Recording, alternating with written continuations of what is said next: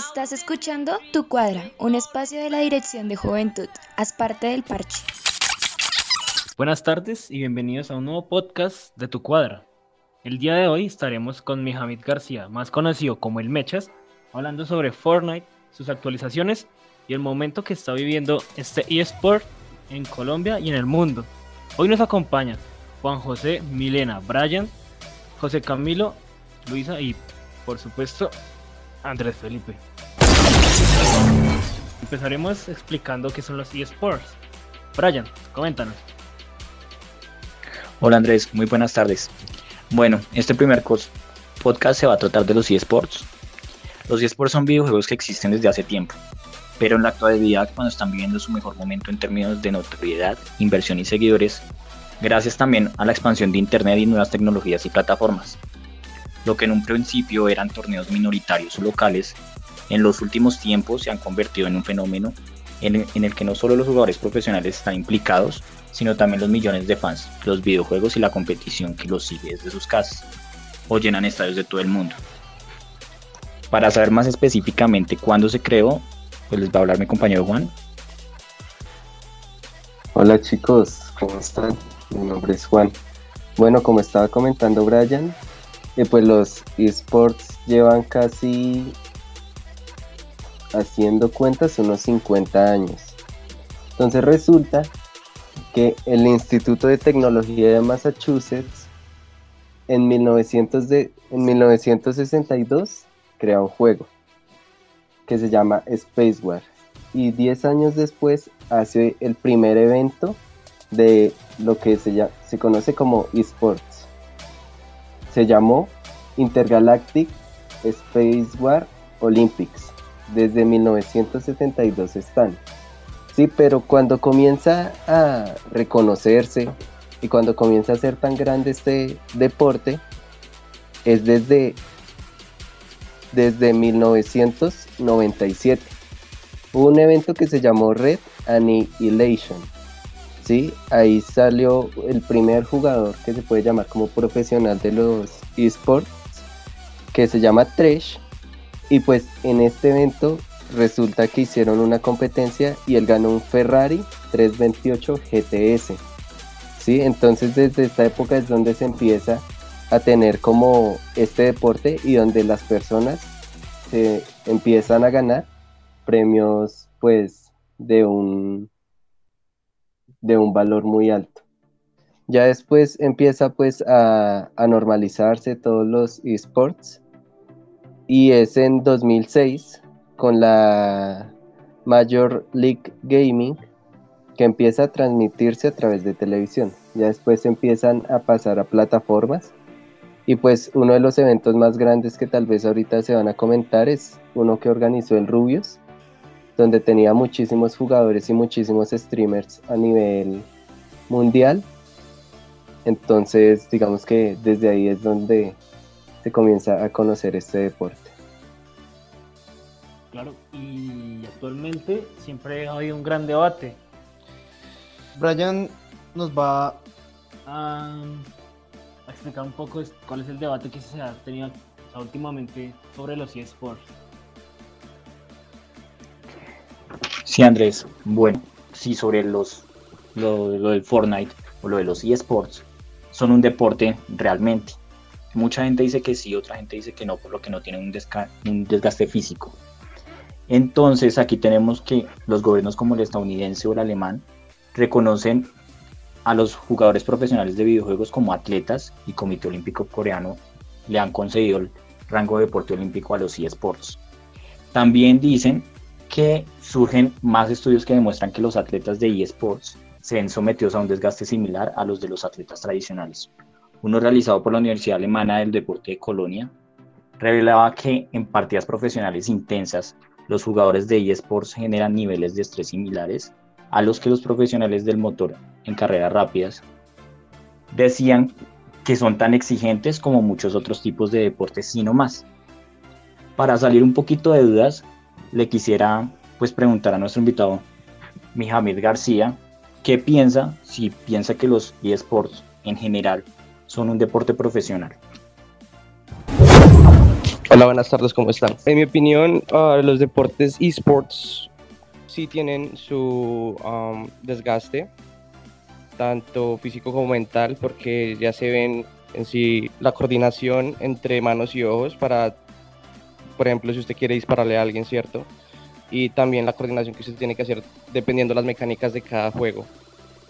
Eh, y también hay unas situaciones que lo ponen a uno en demasiado estrés, eh, dependiendo de, por ejemplo, si usted tiene mucha vida o si tiene mucha gente este, cerca suyo, que lo puede perjudicar a usted y a su partida, y más si es en una competencia pues internacional. Claro, dos. y como Fortnite es un juego que cumple esas características que dijo Mecha, a mí me gustaría hacer una pregunta. ¿Cómo un juego como Fortnite puede ser considerado, o sea, cómo puede llegar a tener el apoyo que tiene, pues, por toda la comunidad gamer en este momento? Primero que todo, Fortnite fue un juego que fue bastante revolucionario, ya que implementó una nueva mecánica que es la de construcción y trajo diferentes elementos como los de PUBG, que eran los de la batalla royal. Y eso es algo que pues como muchos sabemos, nunca se había visto antes. Por eso fue, por eso fue y es un, fenómeno, fenómeno, fenómeno eh, tan, ah, tan grande como lo estamos viendo hoy en día. Por eso es que se pudieron hacer varias competencias a nivel internacional, que se traen bastantes jugadores de, de varias partes del mundo a un solo lugar y compiten entre ellos por cantidades absurdas de dinero. Eh, em, y sí, es más que todo, por eso pienso yo que ha tenido el apoyo que tiene, porque es algo literalmente nuevo, que nunca antes se había visto y que atrae mucho a las personas, tanto con los emotes y los skins. Todas esas cosas este, genera mucho interés y también el siempre mejorar, porque Fortnite, como ya sabemos, tiene la mecánica de construcción y también de editar. Entonces, todas estas cosas no, no se aprenden de la noche a la mañana, así como en cualquier deporte, ¿cierto? Como por ejemplo en el fútbol, usted tiene que aprender a pasarla bien, eh, a saber controlar el balón y todas esas cosas, así mismo se hace en Fortnite y en diferentes juegos. Sí, como decía él, yo creo que también unido a lo que decía respecto al fútbol, pienso que es como ver a los ídolos, ¿no? Digamos que si uno se dedica a jugar videojuegos, muchas veces uno se siente como solo o poco respaldado, pero tener a un gamer o alguien que juegue lo mismo que uno, es como ver a alguien más allá y tener un ideal, ¿sí? Es como alguien que conecta con nosotros, que hace lo mismo que nosotros, pero es mucho mejor. Entonces creo que eso también es un punto adicional, que uno conecta con esa persona y se identifica. Sí, claro, porque, o sea, literalmente uno siempre tiene que tener alguna aspiración o algo que lo impulse a uno a hacer algo. Y si no hubiera jugadores profesionales en algún... Sí, bueno, sí, no hubieran jugadores profesionales en sí, no habría gente para inspirarse. Claro, casos como Cristiano Ronaldo, Messi en el fútbol y los ya, ya acá en los esports estaban jugadores como Buga, Mr. Savage y todos ellos que siempre le dan como sí, la inspiración a los muchachos para tratar de ser como ellos y tratar de lograr algo mucho más grande que ellos mismos. Ok, Mechas. Mechas, también tengo otra preguntita ¿Tú por qué crees que lo hace tan popular Fortnite en sí en este momento?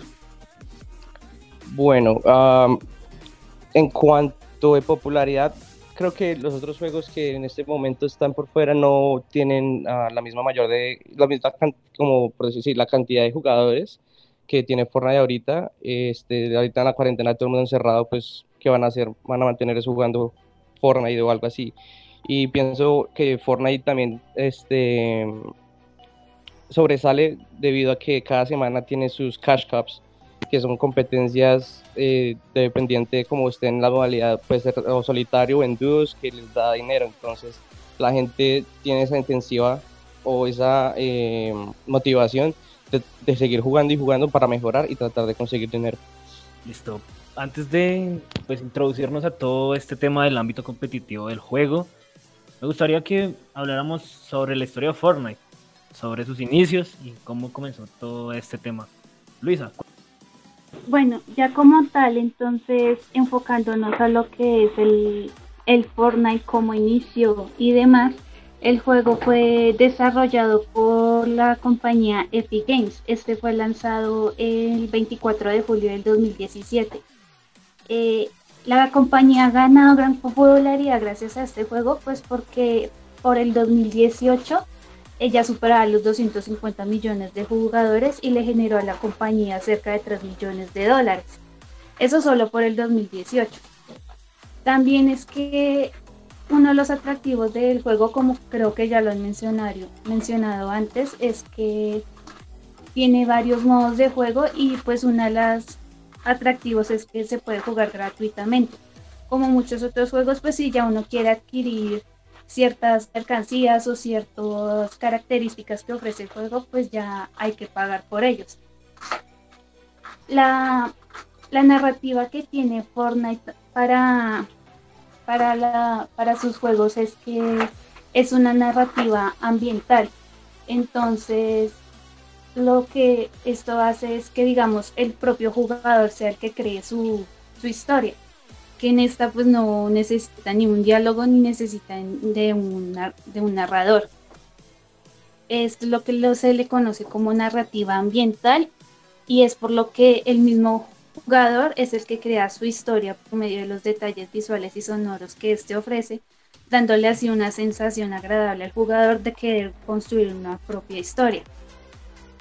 Cuando empezó a salir Fortnite por el 2017, que fue la fecha del lanzamiento, una de las características que les gustó mucho a los jugadores fue que el inicio del el juego o de esta historia eh, comenzaba por una tormenta que se desarrollaba en en, la totalidad de la Tierra, haciendo que casi toda la humanidad desapareciera. Y los pocos sobrevivientes que quedaban en ese momento eran asediados por criaturas similares a los zombies. Ya entonces más adelante, ya cuando el juego empezó como tal, eh, tenía dos modos de juego, que era el Fortnite, salvar el mundo, que en ese se trataba de la opción de que el mundo, el género del mundo era abierto y entonces lo que tenían que hacer ahí era sobrevivir eh, en grupos de cuatro jugadores que cooperaban entre sí para enfrentarse pues a lo que ya había dicho que eran unas criaturas similares a los zombies. Ese se trataba solo de sobrevivir. El otro modo que había era el Battle Royale, que esta era una alternativa de batalla real, que era en el que reunían a, reunían a varios jugadores en una sola isla. Y el objetivo de este era que solamente de todos esos 100 jugadores que caían en la isla, solamente uno podría sobrevivir eliminando a los demás.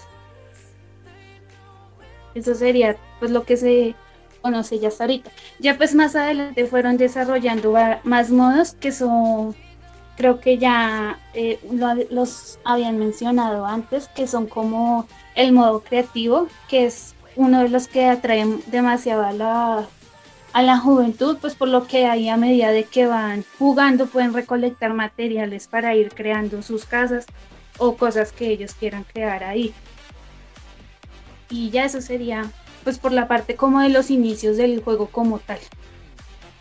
Ya entonces creo que Milena contará cómo es que cuáles son las actualizaciones que hay y algunas colaboraciones que este juego ha realizado durante todo este tiempo.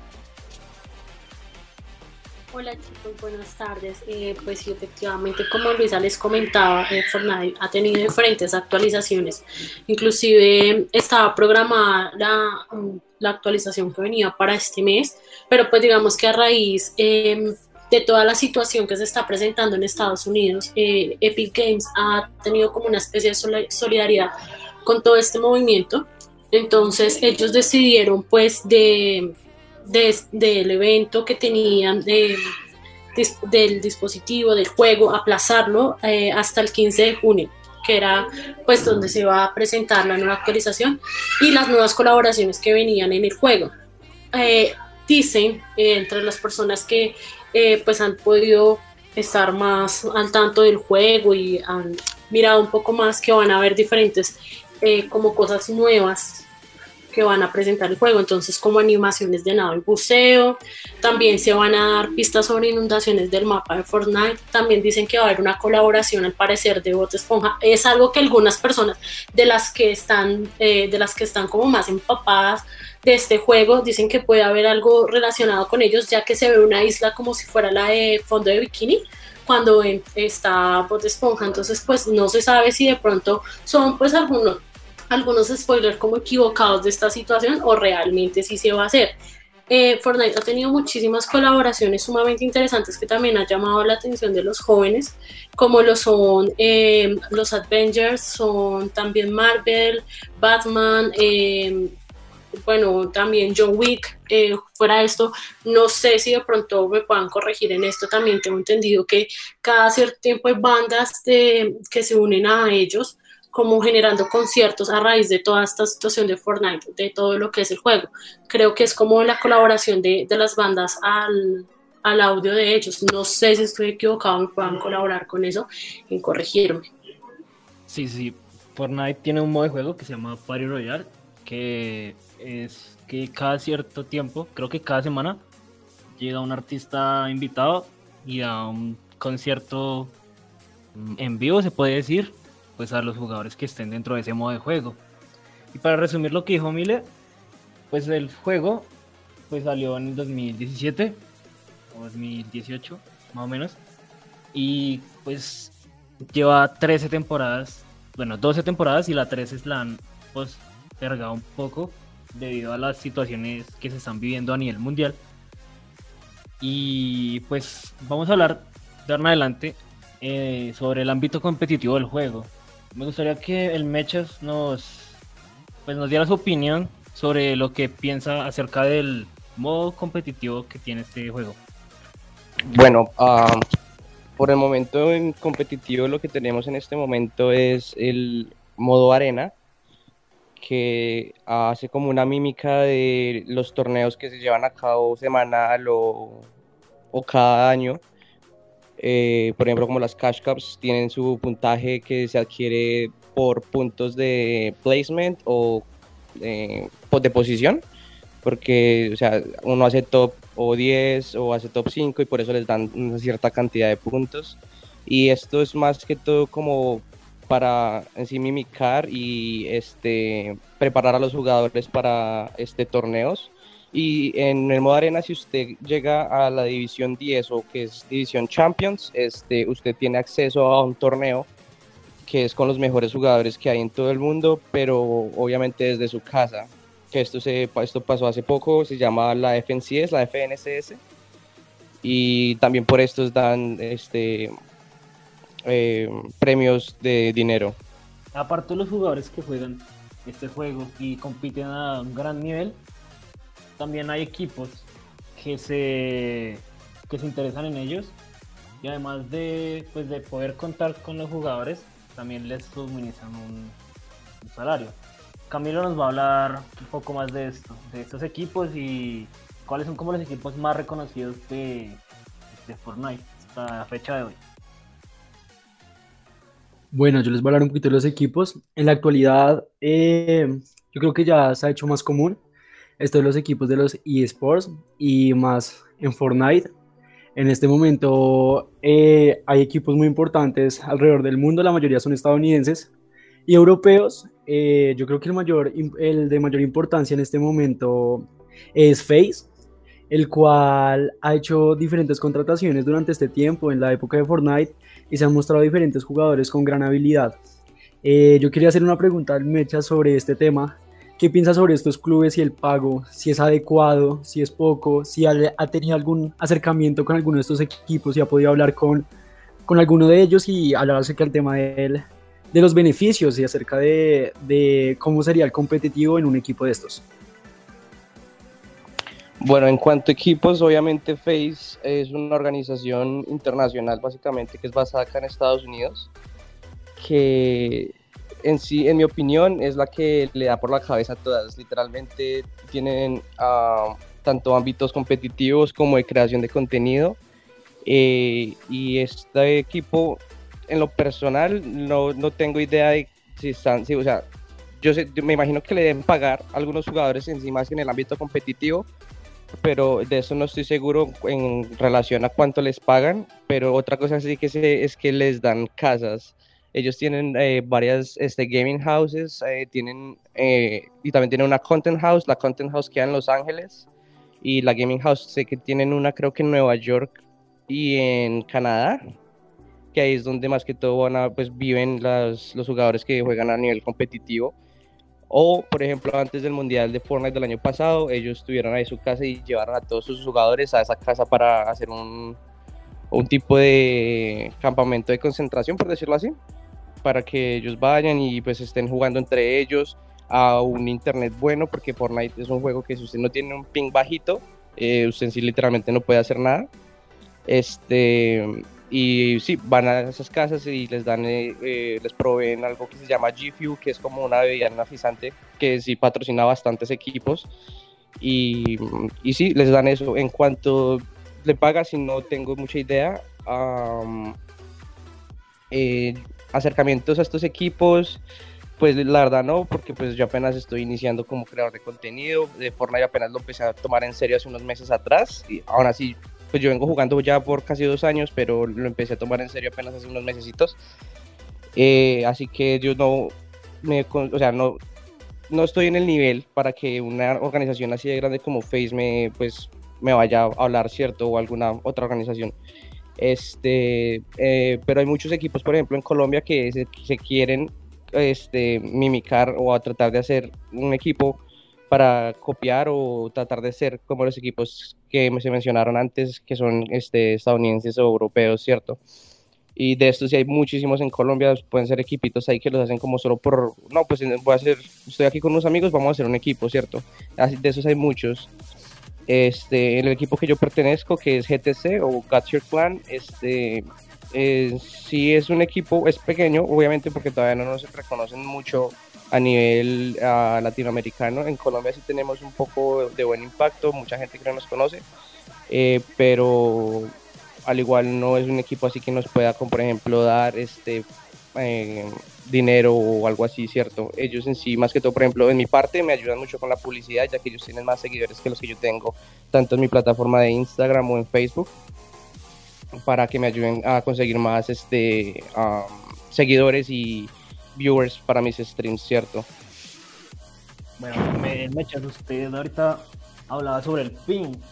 ¿Podrían explicar cómo funciona el ping? ¿Qué es? Como para que pues, los que nos están escuchando entiendan de qué estamos hablando. Ok, el ping es básicamente como la distancia en milisegundos desde donde usted está al servidor que tenga de a cualquier juego. Este, por ejemplo, en, Colombia muchos jugadores sufren bastante por eso, ya que el servidor que ellos tienen como local es el servidor de la costa este. Cuando a mí me dijeron eso, yo quedé sorprendido porque yo sé que hay un servidor en Brasil. Entonces yo pensé que el servidor en Brasil, ya que queda más cerca a Colombia, iba a ser el de ellos y no es así. Entonces, ya que ellos tienen esos niveles de ping super altos, este, por ejemplo, cuando los ponen a jugar en alguna competición sea FNCS o, Arena, ellos siempre van a estar en un, ¿cómo se dice? En un desnivel este, en contra de los jugadores, por ejemplo, los de acá de Estados Unidos, más que todos los que viven en áreas como, por ejemplo, Pensilvania, que tienen el mismo servidor, pero ellos les lleva el ping mucho más bajito. Entonces, si ellos tienen el ping más bajito, los tiros les pueden salir antes, este, las construcciones les pueden salir antes, la, reemplazación de, de, por ejemplo, de paredes o de techos, los pueden hacer mucho mejor. Y también eh, la construcción y el editaje les sale mucho más rápido. Entonces, por ejemplo, en, Colombia ellos tienen mucho este, desnivel en comparación a los jugadores este, americanos, eh, ya por eso, porque tienen el ping súper alto. Entre más bajito sea el ping, es mejor. Tú también tocaste un tema importante acerca del mundial. Quería preguntarte acerca de eso. Digamos, un jugador que se volvió pues el campeón, un jugador conocido ya en estas épocas es Kylie Gisford, más conocido en el mundo online como Uga, que pues fue el vencedor del mundial de Fortnite, el cual ha ofrecido la mayor cantidad de premios en la historia de juegos electrónicos. Quería preguntarte acerca de esto. ¿Tú crees que lo que ganó Buga, que fueron casi 3 millones de dólares, y no estoy mal, sin contar impuestos y todo eso, Eh, ¿Crees que es adecuado este pago o crees que es poco, que es mucho? Quisiera saber acerca de, de este premio. Ah, en cuanto al premio que ganó Buga, yo pienso que es adecuado, la verdad. Este, debido a que Fortnite es parte de una empresa ya, pienso yo que es multimillonaria, debido al incentivo que tienen los muchachos o la gente que lo juega de comprar los cosméticos que dan en la tienda, porque Fortnite es en sí un juego que usted no paga para ganar, sino usted paga para verse bien, por decirlo así. Eh, entonces, este, con muchas de las ventas de los cosméticos, eh, Epic Games puede hacer posible este tipo de, de, de, premios. Y yo pienso que sí, sí, los 3 millones que se ganó los, se los merece. Además de que es un juego difícil, estaba en un lobby con los 100 mejores jugadores de todo el mundo. Y al final él sacó creo que 59 puntos le sacó como una ventaja de 25 al segundo, o sea, que es mucho más que merecido. Ok, Mechas. Mechas, también tengo una preguntita. ¿Usted cree que es una moda pasajera al Fortnite o está para quedarse ya como un juego reconocido? Porque sabemos que Epic Games pues, lanzó la Copa Mundial, lógicamente para impulsar también su marca. Bueno, en cuanto a esto, ya hay muchísimos jugadores, eh, pues profesionales, pero más que todos los creadores de contenidos grandes como en el caso de Ninja, eh, Team the Tatman o Cypher PK, que ya sí se están como cansando del juego o ya literalmente casi no lo juegan, se pasan a otros juegos que son también gratuitos, como por ejemplo el Call of Duty Warzone. Eh, y ahora ellos mantienen más que todo jugando este, este tipo de juegos debido a que Fortnite ahorita está en un momento que no hace lo que nos tenía acostumbrados a hacer. Por ejemplo, en el primer capítulo habían este actualizaciones casi semanales, creo yo. Habían este, mucha más movilidad en cuanto a items de, para por ejemplo, eh, antes habían unas cuatrimotos, otras patinetas, unas hoverboards que se llamaban, y de esto ya casi no se ha proporcionado en el juego ahorita. Ahorita solo hay como que unos, este, unos helicópteros y unas lanchas que no, en sí no pueden dar casi tanta movilidad como se, había, se hacía antes, ¿cierto? Y otra cosa de eso es que el juego ya está como en sí muy monótono, eh, debido también que, pues por lo que Fortnite no está haciendo casi muchas actualizaciones. Y esto en sí no solo parte por lo que se está viendo acá en Estados Unidos, sino ya estaba así casi desde, digo yo que en noviembre, que salió el segundo capítulo, entonces el juego está como muy lento en estas cuestiones y ya por eso es que varios jugadores están también yendo otra de las cosas que, por ejemplo, con lo que yo sufro mucho es el, el, el, cuando no le cuenta bien los tiros a uno. Por ejemplo, uno les puede dar un disparo en la cabeza y nomás les quita 30 con una escopeta mítica, ¿cierto? Eso a varios jugadores también les ha molestado bastante y por eso se han ido del juego. Pero en cuestión, pero igualmente todas estas cosas que están pasando en Fortnite tiene muchísimos jugadores, así que creo que lo veo muy difícil de que Fortnite sea algo como pasajero gustaría hablar sobre los jugadores colombianos. Pues en mi experiencia creo que Colombia tiene un buen nivel eh, competitivamente hablando. Jugadores como Camuy, Super o Turistas son jugadores que han clasificado a pesar del ping, ya que en Colombia se juega un ping bastante alto. Eh, han sabido clasificar junto a los mejores jugadores del, pues, del servidor. Entonces me gustaría preguntarle cómo ¿Usted cree que estos jugadores a un buen ping podrían ser mejores que ellos o, no destacarían tanto?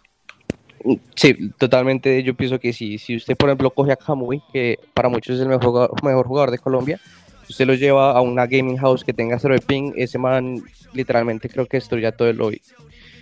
Ya que él está acostumbrado a hacer las cosas a un ping alto, creo que él juega 90 de 90 a 100 ping y eso es muy alto. O sea, yo he jugado, yo por ejemplo, yo puedo, mi servidor local es oeste, ya que yo vivo en California y a mí todavía, o sea, no es que yo sea muy mal jugador, pero todavía hay muchas cosas que tengo que aprender y todavía las hago muy lentos. En cambio, uno ve a estos jugadores colombianos y a este ping tan alto, los hacen como, como si nada, así me hago entender. Entonces yo pienso que si se lleva a un jugador colombiano a jugar a un ping de cero, eh, literalmente creo que puede acabar con todo el, con todo el lobby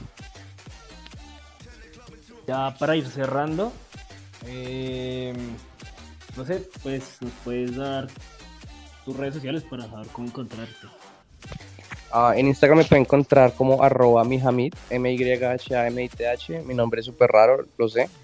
Ah, también en Facebook, igual que mi, como en mi Instagram, mihamid. Y también hago a veces videos en YouTube de blogs, ya que yo tiendo a viajar un poco acá en Estados Unidos. Y pues me gusta hacer videitos, ¿cierto? Entonces, es más, me pueden encontrar como el Mechas en YouTube. Bueno, yo tengo una pregunta de pronto, pues, no sé, yo no soy muy experta en toda esta parte de juegos, pero digamos, a, al haber una categoría con de todas maneras es un juego donde hay muchas cosas importantes, ¿en algún punto se puede llegar a hacer trampa dentro de este mismo juego? Uh, sí se ha habido trampas, sí se han visto eh, casos de trampas. Por ejemplo, hay un jugador que se llama Rolando, Ronaldo, no estoy seguro bien, pero hay alegaciones que dicen que él para clasificar al mundial como que tuvo casi todos sus seguidores o sus amigos este que si se dejaran en sí matar en el lobby para que él pudiera conseguir los puntos y clasificar al mundial esto primero que todo y pues esto obviamente causó que cuando estaban jugando en el mundial eh, lo abuchearon en el, en el estadio hay otra cosa que se han visto que es más que todo gente que no tiene nada más que hacer que se ponen a jugar e implementar un hack que se llama aimbot ¿Qué es lo que hace esto? Esto literalmente tiro que usted, tiro que usted, o sea, literalmente no puede apuntar y está como a 100 metros, le puede disparar en la cabeza a cualquier persona. Y uno de los jugadores que, que, hizo esto solo por hacer contenido fue Face Jarvis y esto le lo dejó baneado el juego de por vida. Entonces, uh, Fortnite y Epic están, lo manejan de una buena manera, pero igualmente siempre se ven estos casos. Yo quiero hacerte otra pregunta y es que, digamos que he visto muchos juegos así de plataforma que son freemium, ¿no? Que una parte son gratis y otra parte son de paga. Respecto a la parte de paga, ¿tú crees que los justos que, que los, perdón, ¿tú crees que los precios que hacen por las distintas armas o por los distintos packs de armaduras o cosas así son caros, son baratos, son justos? en comparación con otros juegos que tal vez hayas mirado? Bueno, uh, literalmente así juegos que me hayan interesado mucho hasta la fecha han sido Halo, Fortnite y Valorant. En Halo no hay nada de este tipo, hasta donde yo estoy, hasta donde yo sé no hay nada de cosméticos ni nada de compras dentro del juego. Pero en cuanto a Fortnite y Valorant, uh, Valorant se me hace que los cosméticos del juego son un poco más caros porque yo la otra vez traté de comprar unos cosméticos para un arma y literalmente tenía que gastar mucho más de lo que yo tendría que haber gastado en Fortnite. Entonces, en Valorant se me hacen que son un poco más costosos, pero en Fortnite yo pienso que, eh, que están bien. O, pero hay otras cosas que literalmente sacan eh, en la tienda y son horribles y valen como 2.000 pavos. Y entonces eso sí me parece que es como muy loco. Pero en cuanto a precios, no, yo pienso que está como, pues justo. Bueno, ya para ir cerrando, les recordamos a nuestros oyentes que hoy estuvimos con el Mechas, un streamer colombiano que juega hace dos años Fortnite y nos estuvo acompañando el día de hoy. Muchas gracias por estar con nosotros y nos vemos en un nuevo podcast. Estás escuchando Tu Cuadra, haz parte del parche, un espacio de la Dirección de Juventud.